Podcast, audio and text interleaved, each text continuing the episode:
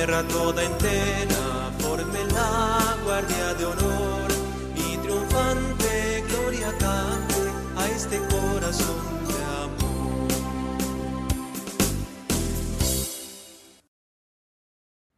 Hola queridos hermanos, nos encontramos nuevamente en un viernes y como todos los viernes vamos meditando algún tema que pueda ayudarnos a profundizar en la espiritualidad del Sagrado Corazón. Como hemos venido haciendo a lo largo de los viernes del mes de septiembre, hoy nuevamente vamos a meditar algún aspecto acerca de la Sagrada Escritura y lo que ella nos dice acerca del Sagrado Corazón. Para este viernes vamos a contemplar brevemente lo que nos dice el leccionario romano. ¿Qué es el leccionario? El leccionario es el libro que compendia todas las lecturas que se proclaman en la Santa Misa Así pues, es un modo de acercarnos a la Sagrada Escritura a través del culto divino. Siempre recordemos que en nuestras celebraciones nosotros vamos meditando la palabra de Dios a lo largo de diferentes ciclos. En el ciclo A dedicamos nuestra atención durante el año a contemplar el Evangelio de San Mateo. En el ciclo B contemplamos el Evangelio de San Marcos y en el ciclo C contemplamos el Evangelio de San Lucas. Así pues, vamos por partes.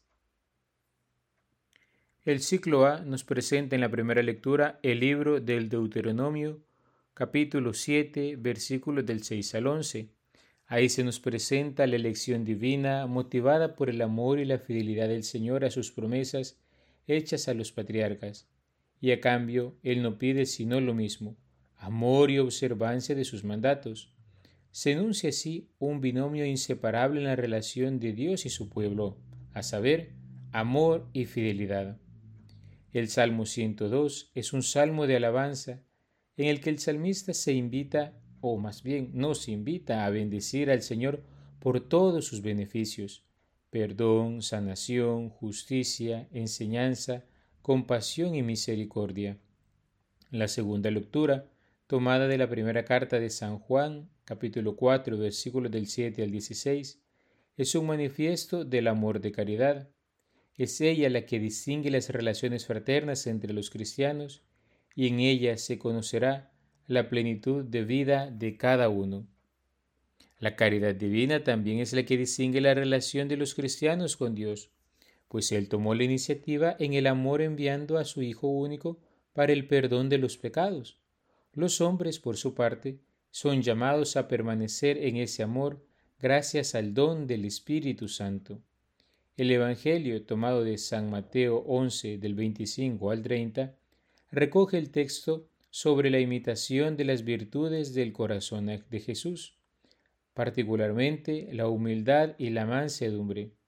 Asimismo, el inicio del texto recuerda cómo estos misterios son más fácilmente acogidos por los pequeños que por los sabios y entendidos.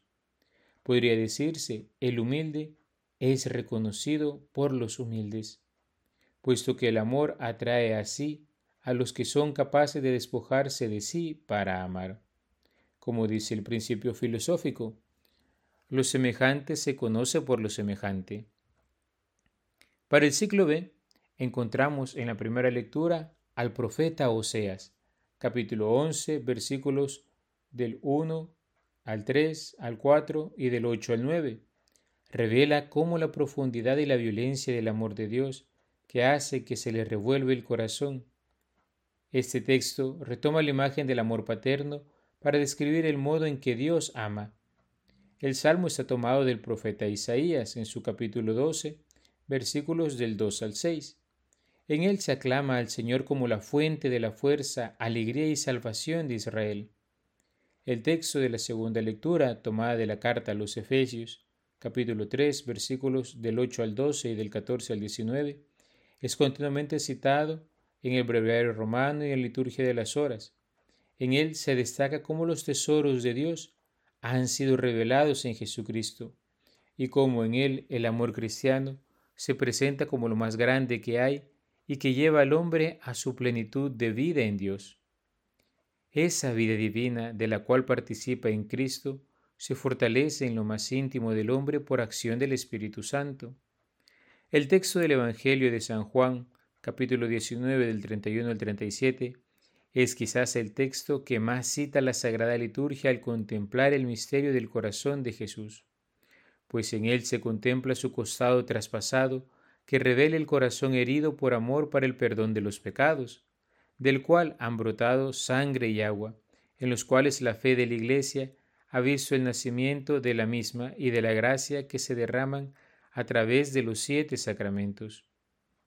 Para el siglo C, encontramos en la primera lectura al profeta Ezequiel, en el capítulo 34, versículos del 11 al 16, y presenta el amor del Señor como el de un pastor que cuida celantemente del rebaño que se le ha confiado.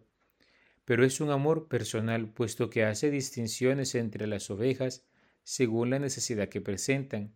Así a unas las cura, a otras las busca, a otras las fortalece, pero a todas las hace reposar y gozar de buena vida. El Salmo 22 es la perfecta respuesta a la primera lectura, pues en este el hombre reconoce a Dios como su pastor y los grandes beneficios que de él ha recibido, alabando su bondad y misericordia infinita. La segunda lectura tomada de la carta de San Pablo a los romanos, en su capítulo quinto, versículos del 5 al 11, es una exhortación a la confianza en Dios pues Jesucristo ha perdonado los pecados de los hombres, les ha justificado y salvado. Gracias a ello el amor de Dios ha sido derramado en los corazones de los hombres por el don del Espíritu Santo. El Evangelio de San Lucas en el capítulo 15, versículo del 3 al 7, actualiza el mensaje del profeta Ezequiel y de la Salmodia, pues recalca la alegría del Señor por la conversión de sus hijos simbolizada en la alegría del pastor que se alegra al encontrar la oveja perdida. La bondad del Señor y su ternura se manifiesta en el modo en que el pastor toma la oveja sobre sus hombros y regresa a su casa muy contento por haberla encontrado, evidenciando también la gran misericordia de Dios. Qué hermoso acercarnos desde la Sagrada Liturgia también a la meditación de las Escrituras. Podríamos decir, queridos hermanos, que pasamos en el ciclo A a contemplar la imitación de Cristo Jesús y aquello en lo que nosotros hemos de seguir al Maestro en sus ejemplos. En el ciclo B se nos presenta de modo especial la pasión de Cristo, fuente de toda misericordia y bondad, fuente de toda gracia, fuente del perdón de los pecados. Y en el ciclo C se nos presenta la compasión de Jesús, que se enternece y va en busca de la oveja descarriada para hacerla gozar de los pastos de la vida eterna. Así pues, imitación, pasión y compasión, tesoros maravillosos del corazón de Jesús, que la Sagrada Escritura nos propone a la hora de celebrar los misterios sagrados.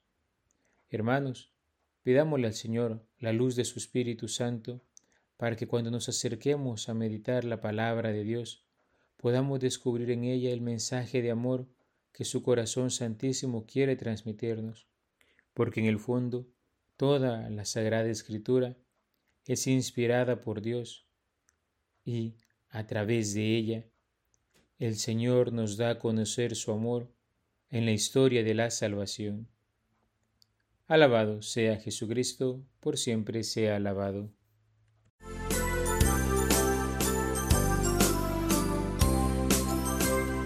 tierra toda entera forme la guardia de honor este corazón.